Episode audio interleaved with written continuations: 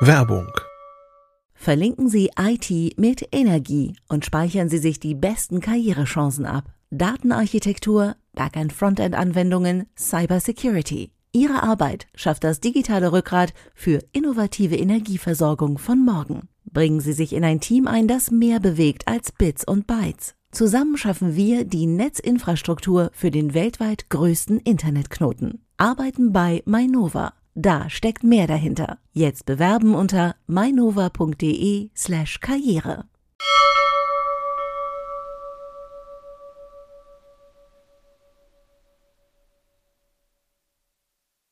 Heute im CT Uplink das Eigenleben unserer Smart TVs. Bis gleich. CT Uplink. Der Smart TV, das unbekannte Wesen. Wenn man sich nicht so genau anguckt, was man alles eigentlich abnickt, wenn man so ein Gerät einrichtet, dann gehen die Teile ganz schön lax mit persönlichen Daten um, machen Tracking, äh, setzen verschiedene Methoden ein, persönliche Daten zu erheben und an diverse Webserver in der Welt zu verschicken. Darüber sprechen wir heute in dieser Folge des CT Uplink. Vorher ein kurzes Wort von unserem Sponsor. Werbung Entdecke die neuesten Fritz-Produkte bei AVM auf der IFA. Auf dem Berliner Messegelände findest du AVM vom 1. bis zum 5. September mit jeder Menge hochaktueller Technologien am Start. Die ultimative Fritzbox für Glasfaser und DSL, der neue WLAN-Standard Wi-Fi 7, WLAN Mesh und Neues für das Smart Home sind nur einige der IFA-Themen. Schaut einfach vorbei, das AVM-Team freut sich. Alle Details zu den Neuheiten findet ihr unter avm.de slash IFA. Meine Gäste sind heute Ulrike Kuhlmann, unsere Spezialistin für Bildschirme aller Art und auch die Bedienoberflächen zum Beispiel von Smart TVs. Und Peter Siering, der sich darauf spezialisiert hat, unter anderem Netzwerktraffic zu zerpflücken und zu schauen, was äh, machen Geräte eigentlich, wovon wir so nichts mitkriegen. Ähm, Ganz kurz vorab zu den Geräten. Ulrike, du hast ja auch diese Geräte äh, nicht nur, aber auch getestet unter dem, äh, ja, ich sag mal, unter Gesichtspunkten, wie wir normalerweise jeden Fernseher testen. Was sind das für, sind das ganz besonders tolle, spezielle Geräte? Ist das Mainstream? Was haben wir da? Ähm, das war jetzt eigentlich eine bunte Zusammenstellung. Also man muss sagen, von den etablierten Herstellern, Samsung, Sony, LG, Philips, waren es die High-End-Geräte. Also das, was die im Augenblick so an richtig guten Geräten am Markt haben. Das habe ich bewusst ausgesucht, weil die natürlich alle Funktionen mitbringen, die theoretisch möglich sind, während man in den, je weiter man mit dem Preis runtergeht, umso mehr wird abgespeckt. Wir wollten ja, ja für diesen Test wissen, was können die aktuellen TVs. Deswegen das. Und dann hatten wir noch einen Amazon-Fernseher, auch einen der besseren. Also Amazon macht ja inzwischen nicht mehr nur die Fire TV Sticks, sondern auch Fire TV TVs oder eben Omni TVs. Das ist eine andere Serie von Amazon. Davon haben wir uns einen geholt und dann noch ein Roku TV als Vertreter so einer, eigentlich einer ganz neuen Art von Fernsehern. Die, der war sehr günstig, also es war das günstigste Gerät im Test. Was, was kostet der dann? Der kostet so roundabout 500 Euro. 55 während, Zoll wahrscheinlich. Äh, genau, während Ja. die anderen ähm, durchaus das Fünffache kosten schon mal, sind aber auch ein bisschen größer. Ähm, das war aber trotzdem interessant, weil der Roku-Fernseher ist eigentlich ein Metz-Fernseher. Das klingt erstmal sehr verlockend, aber es ist nicht dieser klassische Metz aus deutschen Landen, sondern es ist Metz Blue. Das ist also eine besondere Marke, die das Roku-Betriebssystem hat. Deswegen sagen wir immer Roku TV. In Wirklichkeit ist es natürlich ein Metz TV mit Roku-Betriebssystem. Ähm, Und das ist relativ neu auf dem Markt hier und deswegen haben wir das auch mit reingenommen, um mal zu gucken, was so aus Amerika rüberkommt, weil die sind da ja schon deutlich weiter, was solche Dienste, die wir untersucht haben, äh, In dieser Sache sind sie schon viel weiter. Ist ja so, dass auch die, äh, die, die äh, Einspielung oder die, die Datenerhebung, an was, was die Hersteller darüber an Einnahmen generieren können, wohl um ein deutliches Vielfaches höher liegen, als die Hersteller durch den reinen Verkauf eines Gerätes verdienen. Also da war ich sehr schockiert. Das ist in Deutschland noch nicht so übrigens. Das, ist, ähm, das sind Zahlen aus Amerika, aber es zeigt eine Tendenz. Wir wissen ja, das ist erst in Amerika, dann kommt es auch nach Europa und dann auch zu uns, ähm, dass die Hersteller also um ein, also bis zu acht bis zehnmal so viel mit dem Verkauf, ich sag jetzt mal, der Daten verdienen können, als mit dem Verkauf der Hardware. Und das ist natürlich für die Hersteller hochinteressant, weil so ein blödes äh, TV als solches verkaufen sie nur einmal, da kriegen sie einmal Geld, während die Daten können sie über die Laufzeit des Gerätes verf- kaufen. Und wenn man weiß, die, die Geräte stehen so fünf bis sieben Jahre in den Wohnzimmern, beziehungsweise die wandern ja dann aus dem Wohnzimmer ins Schlafzimmer und dann ins Kinderzimmer und weiß es ich, ähm, dann ist es natürlich ein hochlukratives Geschäft. Und da wollen halt die Hersteller mitspielen. Die ganz extreme Form, äh, auch was ihr ja geschrieben habt in den USA, ist ja, dass die ähm, Geräte teilweise die ganze Zeit die Kameras aktiv lassen müssen. Äh, dass, ja, also man im Prinzip Big Brother im, im finstersten Sinne im, im Wohnzimmer hat und sich den ganzen Tag filmen lässt, Ja. wann immer man den Fernseher nutzt. Ja, muss man wissen. Im Gegenzug dafür haben die Gerät Leute das Gerät umsonst gekriegt. Also umsonst ist natürlich relativ, ne? Gegen ihre Daten, also kostenlos. Ja, das, das gibt's bei, gibt es bei uns auch schon oder ist das, das ein amerikanisches, Ja. bisher ein amerikanisches Bisher ein amerikanisches Modell, aber natürlich denken die Hersteller weltweit darüber nach, wie sie mehr aus ihren Geräten rausholen können an äh, Umsatz und Gewinn. Die haben es auch nicht mehr so einfach. Also früher war ja die Unterhaltungselektronik, da war ja ein Vielfaches an Gewinn im Vergleich zu heute. Aus dem PC-Bereich kennen wir das schon lange. Da sagt man ja Kistenschieber. Ne? Also die, die kriegen die Kisten und schieben sie für 3% äh, Marge weiter. Und bei den TVs lagen diese Margen zwischen 20 und 30 Prozent früher. Da hat sich das gelohnt, die Hardware zu verkaufen. Heute liegen die deutlich niedriger. Und deswegen müssen die über andere Geschäftsmodelle nachdenken, zwangsläufig. Äh, Dass das jetzt in die Richtung geht, ist natürlich für die Nutzer so mittelgut. Das ist sehr, sehr freundlich formuliert. Wenn, natürlich, wenn man das unbedingt möchte, dann äh, sagt, ich möchte gar kein Geld ausgeben, sondern gebe bereitwillig all meine Daten her und äh, Ja. wie viele Menschen vorm Rechner Interessant sitzen. ist übrigens, dass das mitnichten nur, also diese, mh, das sind diese mh, Fast-Sender, Free Ad Supported TV, also werbeunterstützte TV-Sender. Ähm, und die werden mitnichten nur von Leuten geguckt, die kein Geld haben, sondern die werden von allen, durch alle Schichten geguckt. In Amerika jetzt. Das ist ganz normal. Und von daher kann man jetzt nicht sagen, dieses Angebot richtet sich nur Leute, die in prekären Verhältnissen leben oder so. Das ist überhaupt nicht so. Also Das ist ja ein Verdacht, den ich so Genau. spontan erstmal haben will, ne? dass ich sage, naja gut, da, äh, da nutzt man, da nutzt man Armut aus letztlich, ne? Und sagt, ach ja, komm, wir, wir sind so großartig, wir sind so großzügig und schenken euch das alles und dann gibt man sich selber dafür komplett auf irgendwie.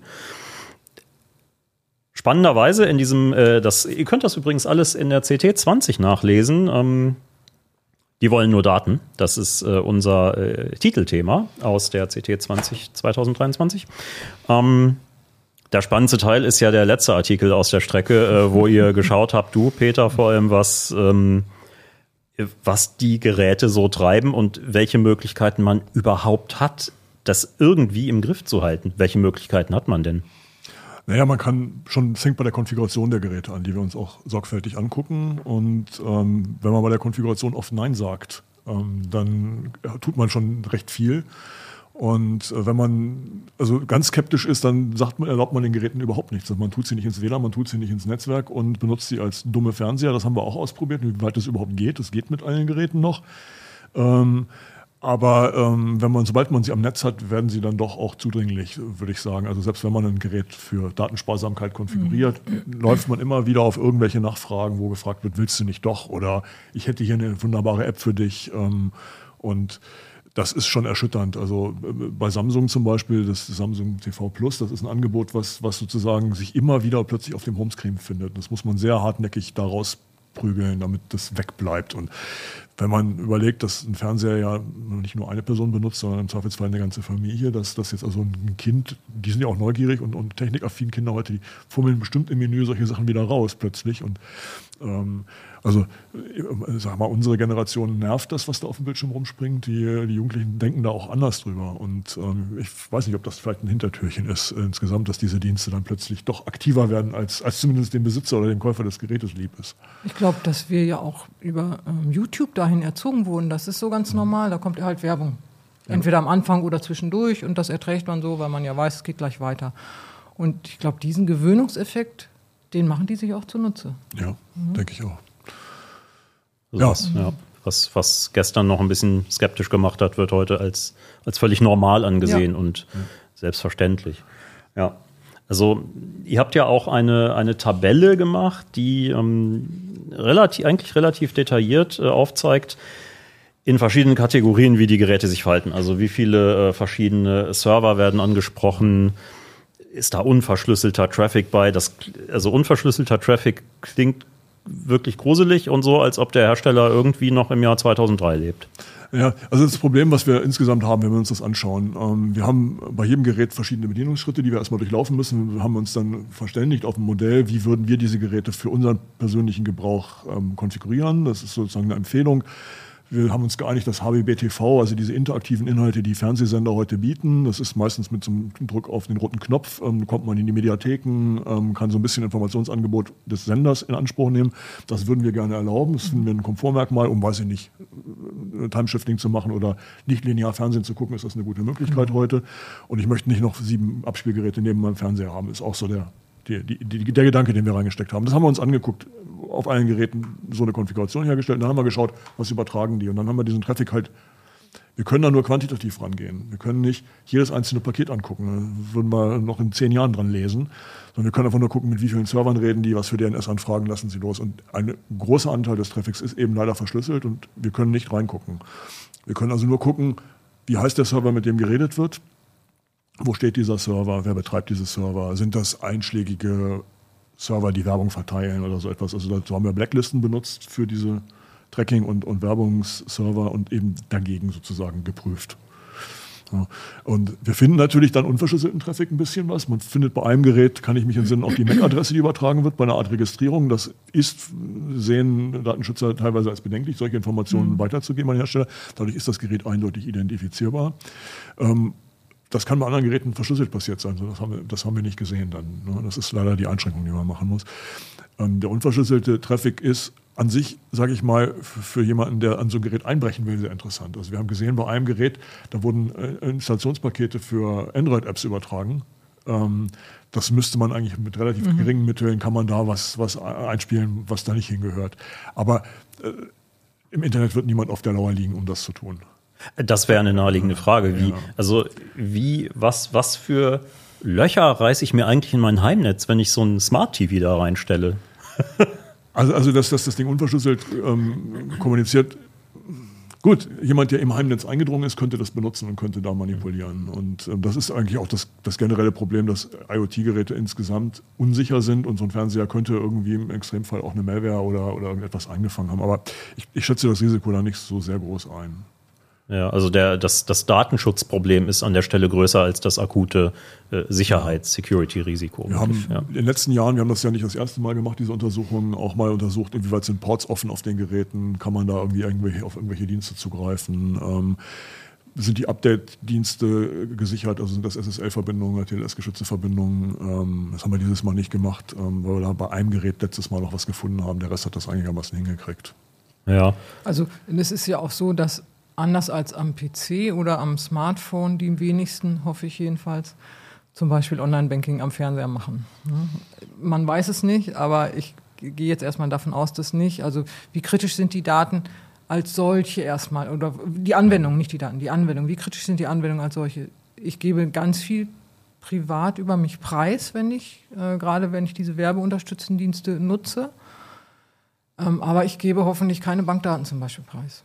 Mein Ansatz wäre jetzt zu sagen, ähm, äh, ihr habt ja auch ein paar Google, also mit Google TV, Android TV mit der, mit der Oberfläche im Fernseher drin, zu sagen, ja gut, ich muss mich ja äh, wie meistens bei Google-Produkten mit einem Google-Konto anmelden, aber ich lege einfach ein anderes Konto dafür an und nutze nicht das, was ich auch auf Smartphone und in meinem Browser im PC nutze, sondern lege genau. halt ein Dummy-Konto dafür an. Genau. Und dann muss man halt gucken, ob ich dann meine anderen Streaming-Dienste nicht womöglich doch mit dem anderen Konto verbunden habe. Und wenn ich, ich sage jetzt mal, ich habe Netflix und das liegt auf einem anderen E-Mail-Konto, dann bin ich schon wieder in der Zwickmühle. Ne? Dann muss ich im Prinzip auch Netflix auf das Konto ummelden. Das ist ja aber eine, das finde ich eigentlich eine super interessante Frage, die ich mir stelle, seit es diese Fragen, äh, seit man sie stellen kann. Ist Google dann so dreist, tatsächlich die zu sehen, oh, da ist eine andere Gmail-Adresse im Spiel. Ich verknüpfe diese Daten alle miteinander oder wird das strikt getrennt? Also es ist so ein, es ist ja so ein bisschen so ein Verdacht, den man hat. Man kann es eigentlich nicht beweisen, würde ich sagen, aber es, wäre naheliegend für sie, das zu tun, weil man darüber viel mehr Daten generieren kann. Aber äh, da, da, das kann Google beantworten, nicht wir. Ja, ja genau. Ja, das, das ist das Problem. Ja. Leider. Ich habe ähm, auch einige Leserzuschriften schon bekommen auf den Artikel. Also das interessiert die Leute natürlich, also insbesondere unsere Leser. Und da waren eine ganze Menge dabei, die gesagt haben, ja, der Hinweis auf den Pi-Hole, den wir auch da noch reingemacht haben. Also quasi den Fernseher wirklich zu isolieren und ihm nur die lokalen Zugriffe aufs NAS, damit ich ein bisschen streamen kann von meinem NAS und eben Fernseh gucken kann, dass ich die erlaube und ansonsten das Ding aber raushalte. Das haben viele als sinnvoll erachtet. Witzigerweise haben dann die Leute gesagt, ja, und dann habe ich noch einen Fire TV Stick oder einen Apple TV und mit dem gehe ich dann ins Internet. Dann habe ich wenigstens also einer schrieb, dann muss ich nur eine Kröte schlucken. Da ja. ist sicher was dran. Ne? Ja. Und da vielleicht vertraue ich Apple oder Amazon mehr als Google, keine Ahnung. Ich finde es zwiespältig, weil eigentlich haben die Untersuchungen gezeigt, dass die Dienste auch ganz schön miteinander reden. Ne? Also die Google-Fernseher waren ja jetzt auch nicht zurückhaltend mit allen Diensten zu reden. Ja. Was auch immer wieder auffällt, ist, dass alle Fernseher, also es geht man über alle Geräte hinweg, immer mal wieder mit Netflix in Kontakt sind, mhm. ohne dass Netflix konfiguriert ist. Also die App ist bei den meisten Geräten vorinstalliert. Ähm, wir haben auch gesehen, dass manche Geräte äh, an dem konfigurierten DNS-Server vorbei DNS-Anfragen direkt auf die Google-Server stellen. Das sind meistens auch Anfragen, die mit Netflix im Zusammenhang stehen. Wirklich erklären kann man das nicht. Mhm. Also es könnte, natürlich könnte man überlegen, das ist ein Preloading von, von irgendwelchen Bildern, die sie zeigen, um Werbung zu zeigen. Auf der anderen Seite, wirklich, wenn ich sie noch nicht mal installiert, also wenn ich sie noch nicht mal aktiviert habe, naja, installiert sind sie ja doerweise, ja. Genau, ne, sie ist installiert, sie, sie ist auf dem Homescreen des Fernsehers zu sehen. Und äh, es könnten bei Netflix natürlich auch irgendwelche Lokalitätsgeschichten sein, also dass die versuchen herauszufinden, wo ist denn das Gerät, ähm, um eben, weiß ich nicht, Missbrauch zu erkennen oder so. Aber, ähm, es, es gab doch auch Geräte, die teilweise äh, die Komponenten der Bedienoberfläche aus dem Netz dann live aus dem Netz laden irgendwie. Die, die ne? also das, ja, die, die, das, das, ja, das, das könnte ich mir vorstellen, dass sowas, also dass es sinnvoll wäre für sowas feste äh, IP-Adressen zu vernageln, also zumindest die DNS-Server fest zu vernageln, weil wenn man also dass die Bedienoberfläche zumindest noch laden kann, so weil das wäre ja irgendwie ein bisschen dämlich, wenn man sich die Bedienoberfläche ganz wegschießt durch ein Pi-Hole. so. Gut, dann muss man, also das ist so und so, das ist, so, das ist ja im Grunde ein Prozess. Wenn man jetzt anfängt mit so einer Blackliste, wir haben ja einige Blacklisten genannt, äh, dann kann es passieren, dass ein Fernsehgerät gar nichts mehr macht. Es zieht keine Updates mehr, es zeigt, äh, zeigt bestimmte Dienste nicht mehr. Da muss man halt gucken, in, dem, in der Spy-Hole zum Beispiel hat einen Log, da kann man sehen, welche Zugriffe oder welche, welche, ähm, welche DNS-Auskünfte werden verweigert und da muss man sich wirklich rantasten. Und es kann einem auch passieren, dass man schöne Regeln hat und nach ein, zwei Jahren funktionieren die nicht mehr. Also ja. plötzlich kommen dann doch, ich hatte das neulich mal bei meinem äh, privaten Gerät, dass ich plötzlich wieder irgendwelche komischen Datenschutzanfragen bekam.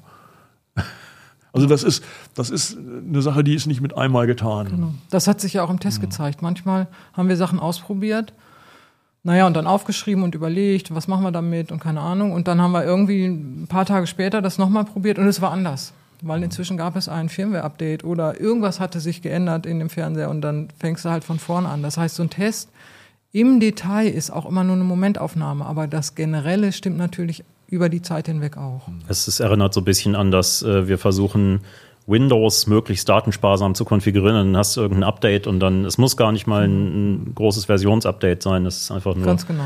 irgendein Update und dann spricht es plötzlich wieder andere Server an und du musst weiter von neuem blocken irgendwie. Ja, das ist eben. Fernseher sind heute keine Fernseher mehr, sondern das sind eben Computer. Rechner mit großem Bildschirm. Großen Bildschirm ja. haben. Genau. Und, und, und, irren Funktionen. Ne? Das eine ja. Gerät hatte die Möglichkeit, ähm, ein Windows fernzusteuern. Da ist ein RDP-Client drin. Ja. Also da, den kann ich sozusagen im Homeoffice als Terminal auf meinen Rechner in der Firma benutzen, wenn ich mit Windows arbeite.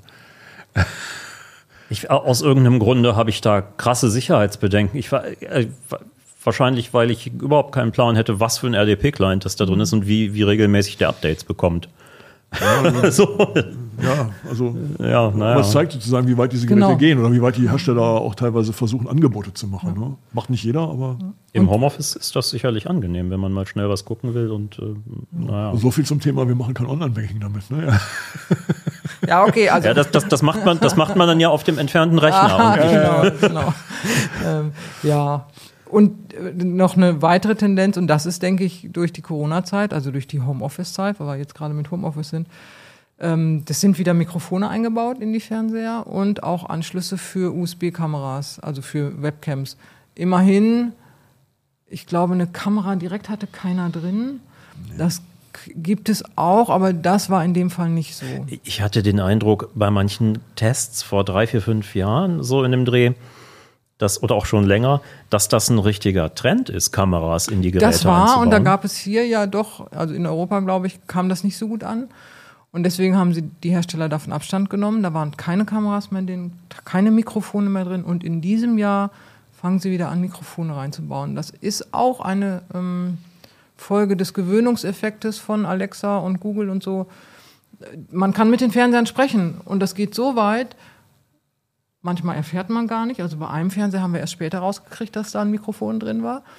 Ähm, und zwar reagieren die dann auf irgendwelche, wenn man sich unterhält und man redet gerade über Google oder so. Und das ist dann, hey Google. Und der Fernseher schaltet sich an. Weil er meint, er hat jetzt gerade eine Aufforderung gekriegt per Sprache. Und da rauszufinden, wie gestalte ich diesen Quatsch ab, weil sonst hört er die ganze Zeit mit. Das werden viele nicht wollen. Und das war auch spannend. Aber da, da gab es, Amazon hat das sehr deutlich gezeigt. Also die haben gesagt, hier ist ein Mikrofon eingebaut Genau. und hier unten an dem Gerät ist ein Schiebeschalter, den kannst du, damit kannst du es elektrisch, sagen sie, glaube ich, ähm, trennen. Und andere haben überhaupt kein Wort darüber verloren. Wir Genau. haben, glaube ich, bei Sony haben wir ganz tief in den Menüs, irgendwo ganz hinten. und. Witzigerweise war dann aber auch der Schalter da. Wir, Ja, den, ja. den muss man aber eher fühlen, den kann man nicht sehen. Und dass da aber ein Mikrofon drin ist, haben wir erst später erfahren. So, ne? Also das, das ist schon ziemlich tricky. Man, wer heute so einen modernen, ja auch sauteuren Fernseher kauft, der sollte echt gucken. Was ist da alles drin? Ja, das ist äh, ein, ein kleines bisschen verwirrend, dass man, je teurer das Gerät ist, dann offenbar äh, umso aufmerksamer sein muss. Naja, Also, umso mehr Funktionen sind drin. Ne? yay. Ja, aber es, äh, also, ähm, wenn das wirklich ein physischer Schalter ist, mit dem ich die Leitung durchtrenne zum Mikrofon, dann ist das wunderbar. Äh, ansonsten, ich weiß nicht, es gibt ja auch an so smarten Lautsprechern und so diese Funktion, dass du halt einen, ähm, eine Taste hast zum Ein- und Ausschalten und das ist, äh, und ich, ich bin nicht sicher. Also ist das, ich denke immer, man kann da per, per Software trotzdem hintenrum das Ding einschalten. Also dann wird das Ding halt so eingestellt, dass es, äh, dass die LED Das nicht leuchtet. Aber ja das ist vielleicht schon auch ein bisschen, bisschen paranoid, ja. Ja, das ist Verschwörungstheorie, würde ich auch sagen. Also da würde ich jetzt erstmal ähm, Also wobei die Hersteller ja wahrscheinlich auch, also wenn das rauskommen würde, hätten sie halt ein Mega-Problem an der Backe. So. ja, Ja, das Stichwort äh, verklagt zu werden dafür Ja. und so. Also ich würde erstmal davon ausgehen, dass es dann noch ausgeht. Ich habe ich hab noch so ein paar lose Fragen, Ja. zum, äh, die mir beim Lesen der Artikel gekommen sind. Die öffentlich-rechtlichen verschlüsseln ihr HBB-TV alle nicht. Why? Also es ist doch, gibt, ist, das ein, ist das ein Problem? Naja, es macht Last auf Servern. Also ich meine, man kann wahrscheinlich mit weniger Servern das Ganze befeuern. Ähm, es kostet weniger Geld unterm Strich. Also insofern gehen, gehen sie da sparsam mit dem Geld der Gebührenzahler um. Ja. Das ist ja immerhin sehr äh, löblich, ja. Eine Theorie, ob die richtig ist, äh, äh, Müsste man vielleicht mal die Leute selber fragen von den Sendern. Au- äh, Außerdem habe ich die äh, Formulierung gefunden, beim Einrichten am Mobiltelefon oder PC stellt das Roku TV von allen die wenigsten DNS-Anfragen. Also das habe ich jetzt, äh, das ist jetzt nur eine Nebenidee, äh, Idee, die mir kam. Ich kann den Fernseher also vom Rechner oder vom Smartphone aus einrichten und muss nicht mit der frickeligen Fernbedienung rum, rumbasteln. Da war Roku besonders vorbildlich. ja, ne? die, Das im Grunde, die toll. stellen einige Fragen. Also man hat man, man kriegt per Mail einen Link, den klickt man an und dann äh, handelt man sich durch so einen Assistenten im Webbrowser durch, am PC oder Okay. am, am, am Smartphone. Das ist wahrscheinlich eine, ein Feature, das es schon seit zehn Jahren oder länger gibt und ich habe es einfach nie mitbekommen. Das weiß ich nicht genau. Also das ist ja auch eine Eigenart des Roku. Deswegen äh, haben wir den ja auch mit reingenommen. Also der Metz-Fernseher mit Roku-Betriebssystem, weil das Roku-Betriebssystem ist schon ein bisschen anders oder hat sich zumindest für mich so dargestellt, ein bisschen anders als die anderen Betriebssysteme. Das ist viel schlichter im Aufbau. Ja. Das ist nicht so mit Werbung übermüllt. Also da gibt es zwar eine große Werbung, aber das war's dann auch. Ich kann mir den Bildschirm sehr leicht einrichten über das Smartphone. Also ich habe das am Smartphone gemacht, Peter hat es, glaube ich, am PC Rechner gemacht, gemacht. ja. Und wir fanden es beide total komfortabel. Und es läuft aber auch ohne übrigens. Nicht, dass einer sagt, boah, das will ich ja alles nicht. Man muss es nicht. Ähm, man braucht es nicht äh, anmelden oder irgendwas. Also toll. Sehr bequem, sehr schlicht, einfach, bietet nicht so ganz so viele Möglichkeiten wie die anderen, aber das war durchaus okay. Ähm, wahrscheinlich, man kann bei den anderen Fernsehern das auch machen. Die fragen auch, willst du das einrichten mit der Fernbedienung oder am Smartphone? Dazu muss ich mich beim Hersteller anmelden, muss ich ein Konto haben und dann kann ich das auch am Smartphone einrichten. Das scheint mir immer mit mehr Hürden verbunden als beim Roku. Ja, also ich meine, dass die Fernseher, die Google-Kunden wollen, die wollen immer eine Eingabe des Passwortes auf dem Gerät haben. Und ähm, ich schleppe mir dann immer eine USB-Tastatur hin, weil ich weil leid bin. Ich generiere die Passwörter für diese Konten halt. Die sind kompliziert. Und das über so eine Fernbedienung einzutasten, da wird man wahnsinnig bei. Und mit der Also, USB-Tastatur ja. dran kann man das im Zweifelsfall eingeben. Da muss man aufpassen, wenn man ein Z und ein Y drin hat. Die sind dann meistens vertauscht, weil es eben nicht umgeschaltet ist. gerade mit einem Google TV eigentlich erwarten würde, dass ich mit meinem Android-Smartphone das Ding abscannen kann und dann über eine Zwei-Faktor, also über das Smartphone als Sollte auch so. Sicherheitsschlüssel Ja. einfach einen QR-Code scanne und dann zack bin ich am Fernseher eingeloggt. Das wäre eigentlich so meine Idee davon, aber ja. Ich, ich will nichts Falsches in die Welt setzen. Es kann gut sein, dass das funktioniert, Okay. auch Mhm. funktioniert. Ähm, Ja. Ich, ich habe halt kein solches Telefon in der Tasche, deswegen komme ich nicht auf die Idee. Ich sehe das Argument. Ja. ja. Äh, spannend fand ich ja auch, dass, ich glaube, beim Philips war das, wo stand, ähm, wo man dann Funktionen an- oder abwählen muss, wo man dann ja immer aufpassen muss, dass es man auch alles, was einem komisch vorkommt, abwählt.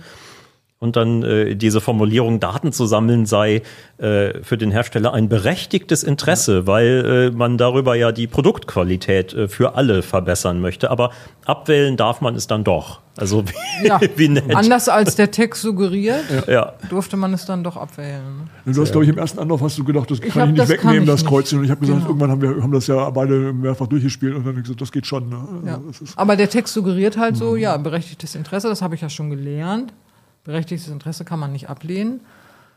Und sie schreiben das da ganz dreist und man kann eben doch ablehnen. Und bei diesen Fragen war das auch spannend, fand ich. Das ist so ein bisschen wie so eine Führerscheinprüfung.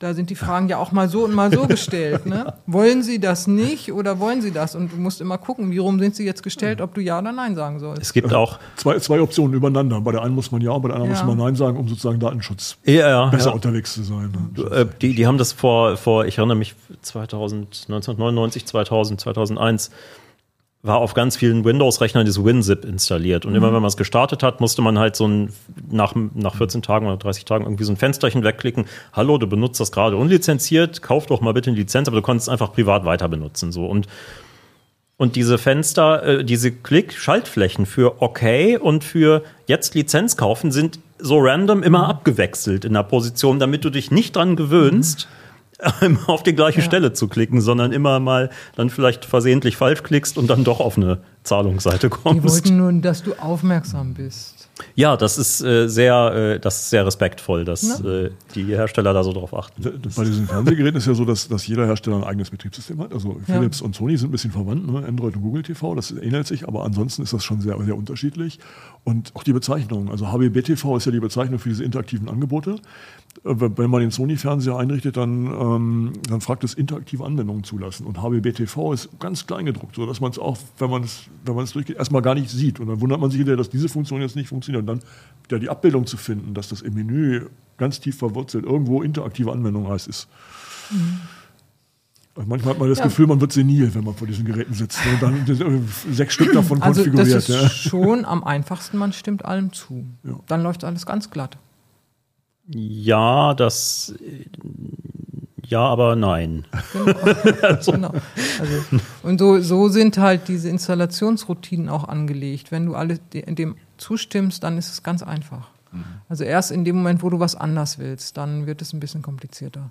Ja gut, das wie Windows und Co. das ja letztlich auch machen. Ne? Aber es entwickelt sich auch. Ne? Also ich, so über die Jahre gesehen, ich, Samsung-Fernseher zum Beispiel, da gab es, wenn man den Sachen nicht zustimmen wollte, eigentlich nur einen Trick. Also da, da wurde man überhaupt nicht Ja. hingeführt. Inzwischen gibt es wirklich einen Knopf, den man betätigen kann und sagen kann, ich will nicht. Ja. Und früher musste man so ganz subtil oben auf Weiter klicken und dann hat man das Gleiche erreicht. Das ist, ich habe ja so einen äh, sechs Jahre alten äh, Samsung und der hat auch äh, der, also die Fernsehanwendung ist TV Plus ist irgendwie auch die Fernsehanwendung. Jedenfalls habe ich in sechs Jahren nicht geschafft, irgendwie rauszufinden, wie man normale Fernsehsender Fernsehsender gucken könnte, ohne die, die, das, das den Menüpunkt TV Plus zu öffnen.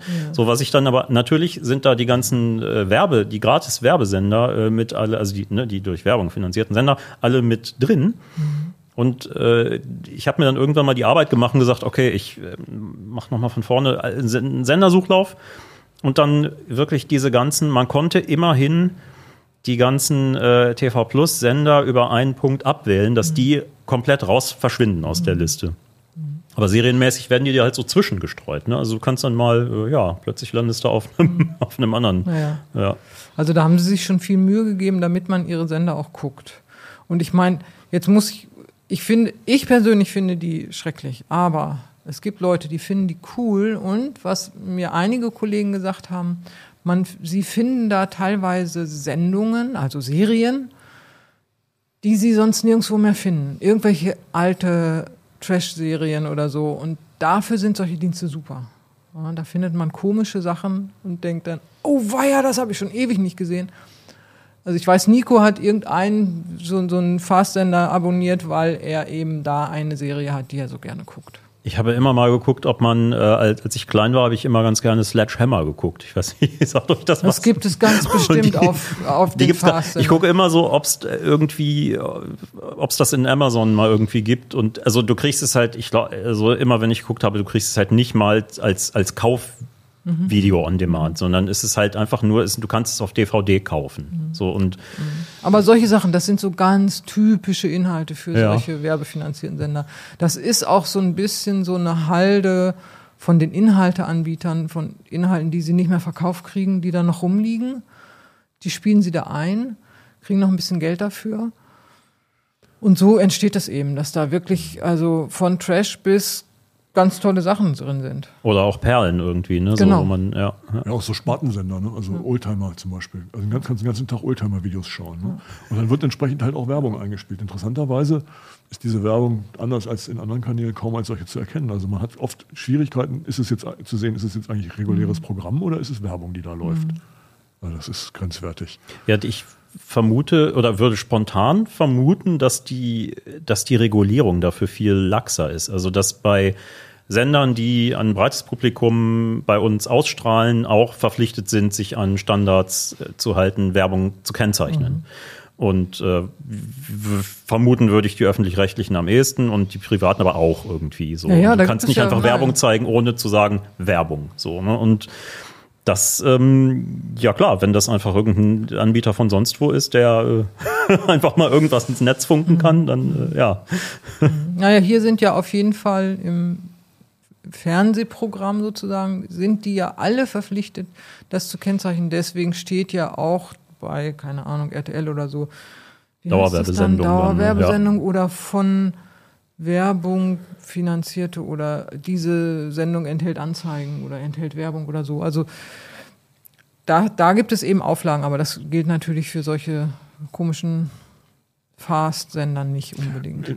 Was ich interessant fand auf dem Samsung-Gerät, dem Netzwerktraffic nach, hat diese, diese Inhalte Funke beigetragen. Hat man immer wieder gesehen. Ja. Also das, das ist auch nichts, was Samsung selber produziert, nein, sondern nein, das nein. kaufen die im Zweifelsfall auch wieder irgendwo anders ein. Funke, der, der, die Mediengruppe. Funke Mediengruppe. Genau, okay. die haben eine große Sparte, die solche Sachen macht. Also die, die liefern an ganz viele, jetzt nicht nur an Samsung, sondern die liefern an ganz viele Dienste. Das ist eins ihrer Geschäftsmodelle. Also die haben sich sehr früh da orientiert. Auch, ich glaube auch die Werbung auf so Litfaßsäulen und so. Ich glaube, da sind sie auch mit drin. Also, ja. Man kann das alles ganz despektierlich sehen, man kann aber auch sagen, naja, warum nicht? Und ich finde ja, jeder kann sich entscheiden, möchte er das oder möchte er das nicht. Und wenn ich das nicht möchte, dann abonniere ich halt diese Dienste nicht oder gucke die nicht. Ne? So. Ja, ich, äh, genau, ja, ich stimme dir zu. Ich finde es immer sehr wichtig, dass man äh, eine, äh, eine, wie sagt man, eine informierte Entscheidung treffen genau. kann. Genau. Ne? Das war äh, ja auch ein Anliegen dieses Artikels, den Leuten, obwohl das in Deutschland noch nicht so verbreitet ist, längst nicht wie in Amerika, kein Vergleich. Aber es ist klar, es wird kommen und deswegen haben wir gesagt, da müssen wir darüber informieren, welche Geschäftsmodelle da jetzt demnächst anstehen, damit die Leute sich darüber im Klaren sind und sich nicht wundern und sagen, was ist denn das eigentlich für ein komisches Zeug hier? Will ich das überhaupt? Oder wie soll ich das einsortieren? Ne? Dass es klar ist, dieses sind so werbefinanzierte Sender. Und bei denen, äh, die nennen das auch TV-Sender, was ich sehr irritierend finde. Ähm, da ist es so, dass es zwei Modelle gibt. Einmal ist es Ich kann das gucken wie ein TV-Sender. Da kommt am Anfang Werbung und danach nicht mehr. Und ich kann nicht spulen. Es ist also wie ein linearer TV-Sender, ganz interessant. Ähm, nur am Anfang mit Werbung und ich kann nur umschalten. Ich kann nicht nach vorne, nach hinten, ich kann es mir nicht aussuchen, sondern das Programm ist festgelegt. Also das finde ich irre, dass sie das, was ja eigentlich hier nicht mehr so angesagt ist, lineares Fernsehen, man guckt ja fast gar nicht mehr linear auf solchen Kisten, dass die das wieder aufgreifen. Und das andere Modell ist eigentlich wie ein Stream, also ganz normal, wie, wie man das Netflix und Co. kennt. Ähm, nur, dass eben Werbung eingebaut ist, zwischendurch Blöcke. Und die kann ich natürlich auch nicht überspulen. Der, der, ähm, der Trend hin zum, äh, zum äh, wie soll man sagen, zum linearen äh, Streaming ist vielleicht, Ganz genau. Ganz ist vielleicht auch, ähm, ja, ich, vielleicht liegt das daran, dass man einfach so eine mega Auswahl hat, oder? Also ich, ich weiß nicht, ich habe immer noch ein paar Serien äh, rumliegen, die ich immer noch nicht geguckt habe. Und das ist, äh, ja, ich möchte aber Doctor ich- Who zum Beispiel, ja, das- die letzte, letzte Staffel. Ich möchte erstmal aber wirklich wieder zum Doctor Who-Erlebnis gehört es dann auch dazu, die, die ersten zwölf oder wie viel es sind Staffeln nochmal zu gucken und dann die, neu, die neue hinten dran. Aber das kann ich sowieso dauernd gucken, aber ja. Aber ich finde das bemerkenswert, dass die ausgerechnet dieses lineare Stream wieder machen. Also das, da war ich überrascht. Also so ich, ich habe gedacht, naja, jetzt kann ich eben weiter skippen und so. Nee. Ja, aber du kannst, naja, du hast wahrscheinlich einfach eine riesen, ein riesen Bouquet an Sendern, würde ich jetzt vermuten. Ja. Und ähm, dir ist aber eine begrenzte Entscheidungs-, eine Genau. begrenzte Auswahl präsentiert trotzdem, sodass du nur aus vorher, als aus vordefiniertem auswählen kannst, was Mhm. letztlich dem Menschen weniger äh, eigene Entscheidung und eigenen Willen, ach Gott, das wird fürchterlich philosophisch, das ist, und das Ich ist finde, die kupfern einfach das alte TV-Modell Ja. ab. Die Ja, haben eine so- ja, ne? Senderliste und dann kannst du gucken, wo was läuft. Das fand ich, ich fand das ziemlich schwach. Solange schalten, bis du hängen bleibst. Ja, ne? genau. Ja, genau. Ne? Und äh, ja, bist du einfach irgendwie, äh, ja. Habt ihr noch was, haben wir was vergessen, was ja, wichtig ist? ich würde gerne noch was zu der Qualität der Fernseher als solche sagen. ja, bitte. Da war ich sehr überrascht. Die ist bestechend. Also ich war wirklich beeindruckt. Okay, das waren jetzt auch die High-End-Geräte. Über die zwei günstigeren würde ich das jetzt nicht so sagen, aber bei diesen High-End-Geräten, das war toll. Also man brauchte gar nicht viel einstellen. Die sahen einfach gut aus. Und zwar in jeder Hinsicht. Also sowohl beim Fernsehgucken, wo sie ja viel skalieren müssen. Das deutsche Fernsehen ist ja leider noch HD teilweise. Und 4K haben die ja sowieso alle. Ähm, und auch beim Streaming und HDR und so, das war toll. Und was ich auch bemerkenswert fand, die geben sich heute viel mehr Mühe beim Ton. Das war ja ein großer Schwachpunkt. Ne? Fernseher werden immer dünner, immer schlanker und der Ton immer schlechter. Ähm, da hat sich auch viel getan. Also das fand ich gut. Das hat mich sehr positiv überrascht, überrascht bei aller Skepsis gegenüber den ganzen werbefinanzierten Sendern. Ähm, die Bildqualität als solche war klasse. Die, die Sound, der, die Soundbar ist sozusagen eingebaut, nur dass man. Ja, tatsächlich einer, nämlich der Philips hat die Soundbar sogar davor gebaut, wirklich. Okay, ja. Das hat man natürlich im Ton gemerkt. Das war natürlich bestechend. Also, aber ich meine, da haben sie sich, jetzt bin ich ein bisschen fies, da haben sie sich ein bisschen einfach gemacht, eine Soundbar fest mit dem Fernseher zu verbandeln und dann zu sagen, ja, das ist der Fernseherton. Das ist natürlich der Soundbar-Ton. Aber der war gut. Ja. Aber im Fernseher, se- also es werden jetzt keine Fallback-Lautsprecher so ganz billige eingebaut, dass man, wenn man sagt, ich habe die Soundbar da gar nicht. Die kann ich nicht wegmachen, die ist fest verbunden. Ach so, ich, äh, Deswegen meine ja, ich, ich hatte das- das Foto gesehen, ich dachte, die wäre so davor geklemmt Nee, irgendwie. die ist und, fest ja. verbunden. Das ist okay. sozusagen der Fuß. Ähm, aber der Ton war sehr gut. War klasse. Aber es gilt auch wieder nur für die teuren Geräte, oder? Ja. Leider ja. ja, deswegen habe ich ja gesagt, für die vier teuren Geräte war das äh, insgesamt sehr erfreulich. Was ich nicht so erfreulich finde, die, die schreiben einem inzwischen ganz viele Einstellungen vor, was Energiesparen eingeht, die dann teilweise auch auf die Bildqualität gehen. Da muss man sich so ein bisschen reinfuchsen und wo kann ich das irgendwie abstellen, damit ich wenigstens, wenn ich schon tolle Inhalte gucken will, die auch mit der adäquaten Qualität gucken kann. Ja, ich. äh, Also ne, Sensoren sind an oder diese bewegungsbesteuerte steuerte Beleuchtung, also das ist so, ein, so eine Erfindung von Samsung ursprünglich, die haben die anderen inzwischen auch. Wenn du ein Standbild hast, ist das Bild hell und wenn ein Video kommt, nach einer Minute wird es dunkler. Ohne Grund. Es wird, wird einfach langsam dunkler. Und Das das, mega irritierend, oder? das, das siehst du nicht, weil Okay. es ganz langsam geht. Aber das ist natürlich nicht das, was ich mir wünsche, wenn ich jetzt mal wirklich einen tollen Film gucken will. ne? Und diese Einstellungen zu finden in den Menüs, das erfordert sich, erfordert so ein bisschen Einarbeitung in das Menü. Äh, Können die eigentlich, also ich, ist, da, da unterscheiden sich, da scheiden sich hier die Geister dran. Ich bin ein großer Fan von dieser Zwischenbildberechnung, wo viele Filmfans sagen, Gott, weg damit, das hat nichts mehr mit Film zu tun. Und ähm, ich möchte 24, Komma, was auch immer Bilder pro Sekunde oder 23, Komma, keine Ahnung. Auf jeden Fall, ähm, ich, ich finde das ganz toll, wenn das alles so, so super glatt aussieht. Und genau. Und ähm, mein Samsung, der ja so sechs, sechs, sieben Jahre irgendwie alt ist, der ist da eigentlich gar nicht so schlecht, aber so bei kleineren Elementen und schnellen bewegten äh, Bildern Zerfällt hat man, das, ne? zerfällt das so ein bisschen, dass so Elemente so ein bisschen zittern. Ist das besser Mhm. inzwischen? Ja, okay. Haben sie sich viel Mühe gegeben. Also Und- wir schalten es als erstes ab im Test, aber ja, es ist Wahrscheinlich berechnen sie auch nicht mehr ein Zwischenbild, sondern zehn Ja. oder so, dann das ja, ist noch. Die, die Prozessoren sind ja auch deutlich leistungsfähiger geworden in den TVs und die können halt ganz viel berechnen. Auch so die Bewegtbilddarstellung insgesamt ist deutlich besser geworden. ne? Die High-End-Geräte nutzen natürlich alle 120 Hertz Panels. Also das ist ja klar. Ne? Mit dem 60 Hertz Panel kannst du heute keinen Blumentopf mehr gewinnen. Und das ist ja nicht nur für Spieler schön, also das, wenn man am, am TV spielen will, sondern auch sonst. Die Bewegungen werden halt viel schärfer und dann die ganzen Berechnungsalgorithmen. Da ist schon viel passiert. Werbung, Entdecke die neuesten Fritz-Produkte bei AVM auf der IFA. Auf dem Berliner Messegelände findest du AVM vom 1. bis zum 5. September mit jeder Menge hochaktueller Technologien am Start. Die ultimative Fritzbox für Glasfaser und DSL, der neue WLAN-Standard Wi-Fi 7, WLAN Mesh und Neues für das Smart Home sind nur einige der IFA-Themen. Schaut einfach vorbei, das AVM-Team freut sich. Alle Details zu den Neuheiten findet ihr unter avm.de slash IFA. Ja, mit dem Energieverbrauch, ich war sehr, sah- war begeistert, dass mein Fernseher, ich habe das letztes Jahr mir mal angeguckt, äh, so ein Energiemessgerät geholt für ein paar Euro und der hat also im, im normalen Betrieb immer um die 100 Watt verbraucht. Und dachte ich, ja, ko- komm, jetzt stellst du die Helligkeit des Backlight einfach mal so ein, wie es angenehm ist und nicht so, dass es dich total wegballert die ganze Zeit. Und seitdem verbraucht er nur noch 40, 50 Watt. Und man hat nicht das Gefühl, dass es jetzt funzelt oder so, ne? sondern es ist ein super angenehmes Bild.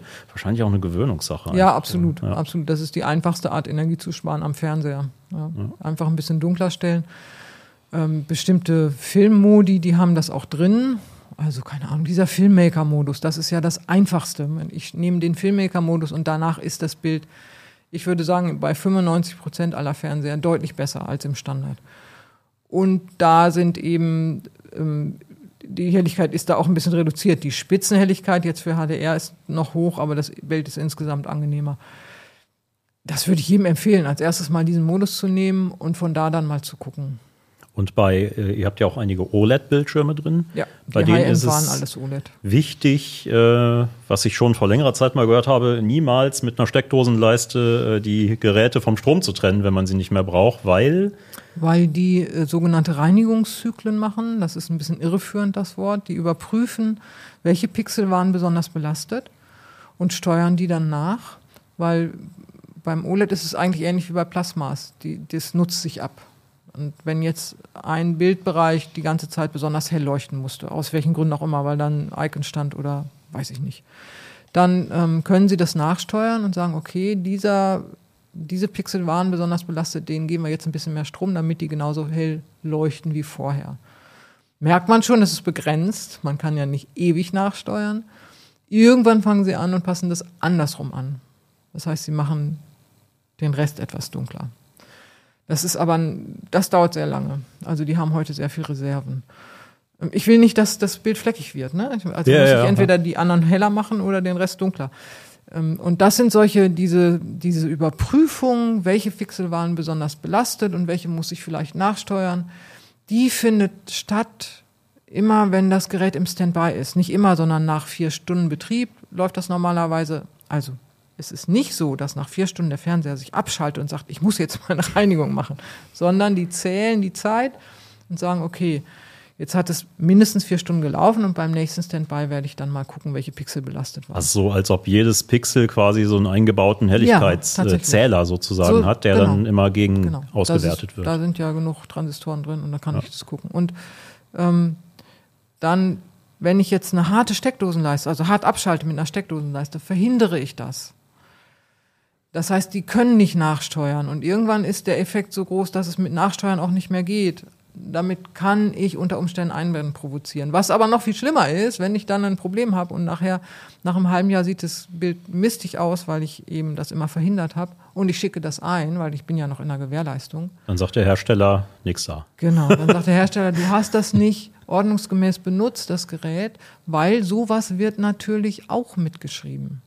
Ja, die wissen genau, wie oft du dein Gerät hart abgeschaltet hast. Da laufen also auch quasi Zähler mit. Und das ist das Erste, was sie machen. Die lesen aus, wie oft wurde das Gerät denn so einem Reinigungszyklus unterworfen. Und wenn da steht in dem letzten halben Jahr dreimal, dann sagen die, nee Leute, so geht nicht. Ja, äh, Deswegen äh, wäre ich vorsichtig, solche Sachen generell abzustellen. Man tut den Geräten damit keinen Gefallen. ne? Man kann das auch im Menü deaktivieren. Man kann sagen, ich will das nicht. Großer Fehler, glaube ich. und der Energieverbrauch ist wahrscheinlich nicht wahnsinnig hoch für Nein. diesen. Und man sieht das auch nicht. Ne? Man, man, man muss nicht denken, das Fernsehgerät schaltet sich jetzt an oder so. Und brennt nochmal die Genau. Pixel aus, die Nein, nicht so, nicht. die nicht so stark ausgebrannt waren. Genau, vorher. nein, nein, gar nicht. Man sieht es gar nicht, das ist, bleibt auch schwarz und so. Also da, da kann man von außen nicht erkennen. Man kann es sehen, der Energiebedarf wird ein bisschen höher liegen als im normalen Standby, aber wer misst die ganze Zeit? Ne? Also da würde ich nicht, ich würde das laufen lassen. Und wenn man unbedingt abschalten will, vielleicht erst nach einer Stunde. So. Das dauert normalerweise so fünf bis zehn Minuten, höchstens. Und dann ist alles gut. Und manche fangen aber auch erst sehr spät damit an. Also Sony braucht immer lange, bis die sagen, okay, jetzt mache ich das. Ähm, das ist ein bisschen nervig, finde ich auch kritikwürdig, dass die so lange im Standby noch relativ hohen äh, Leistungsaufnahme haben, bevor die dann wirklich abschalten. Andere machen das viel schneller. Ja, eine Idee wäre ja eigentlich auch, wenn die Hersteller sagen würden, wir lassen das immer automatisiert nachts laufen. Naja, du guckst ja auch vielleicht nachts Fernsehen und du machst das nicht im laufenden Betrieb, sondern Ja, Ne? ja. Also da- das ist Ja, einfach so, wenn du es ausstellst, dass es dann nicht sofort anspringt, ist ja gut. Manchmal stellt man ja auch versehentlich aus oder sagt, jetzt gibt's was zu essen, kommt jetzt und stellt den Fernseher aus oder so. Dann muss es ja nicht laufen, aber so, also nach einer gewissen Zeit könnte man Kinder dann. weg von der Glotze. Genau, Ja. genau. Äh, ja, danke euch. Viele äh, spannende Infos. Äh, falls ihr es nachlesen wollt, der Spion im Wohnzimmer äh, und äh, drei weitere Artikel in der aktuellen CT 20 2023. Äh, so spionieren Smart TVs. Ähm, ja, vielen Dank euch fürs Zuschauen. Wenn ihr eigene Erfahrungen oder Meinungen habt zu Smart TVs, wie nutzt ihr das? Klickt ihr hemmungslos überall auf Ja oder äh, Habt ihr vielleicht auch Tipps für bestimmte Sender, die man durchaus gucken möchte, die äh, eigentlich einen ganz guten, vielleicht sogar einen Mehrwert bieten? Oder sagt ihr, ich ähm, lasse da die Finger von und benutze einfach einen, zum Beispiel einen, äh, einen kleinen PC als Zuspieler für alles? Das ist ja die andere, die sehr datenschutzfreundliche Variante, dann sich einen kleinen Linux-Rechner aufzusetzen und mit dem einfach alles zu machen. Schreibt es in die Kommentare. Danke euch und äh, danke euch beiden und bis zum nächsten Mal. Tschüss. Ciao, ciao.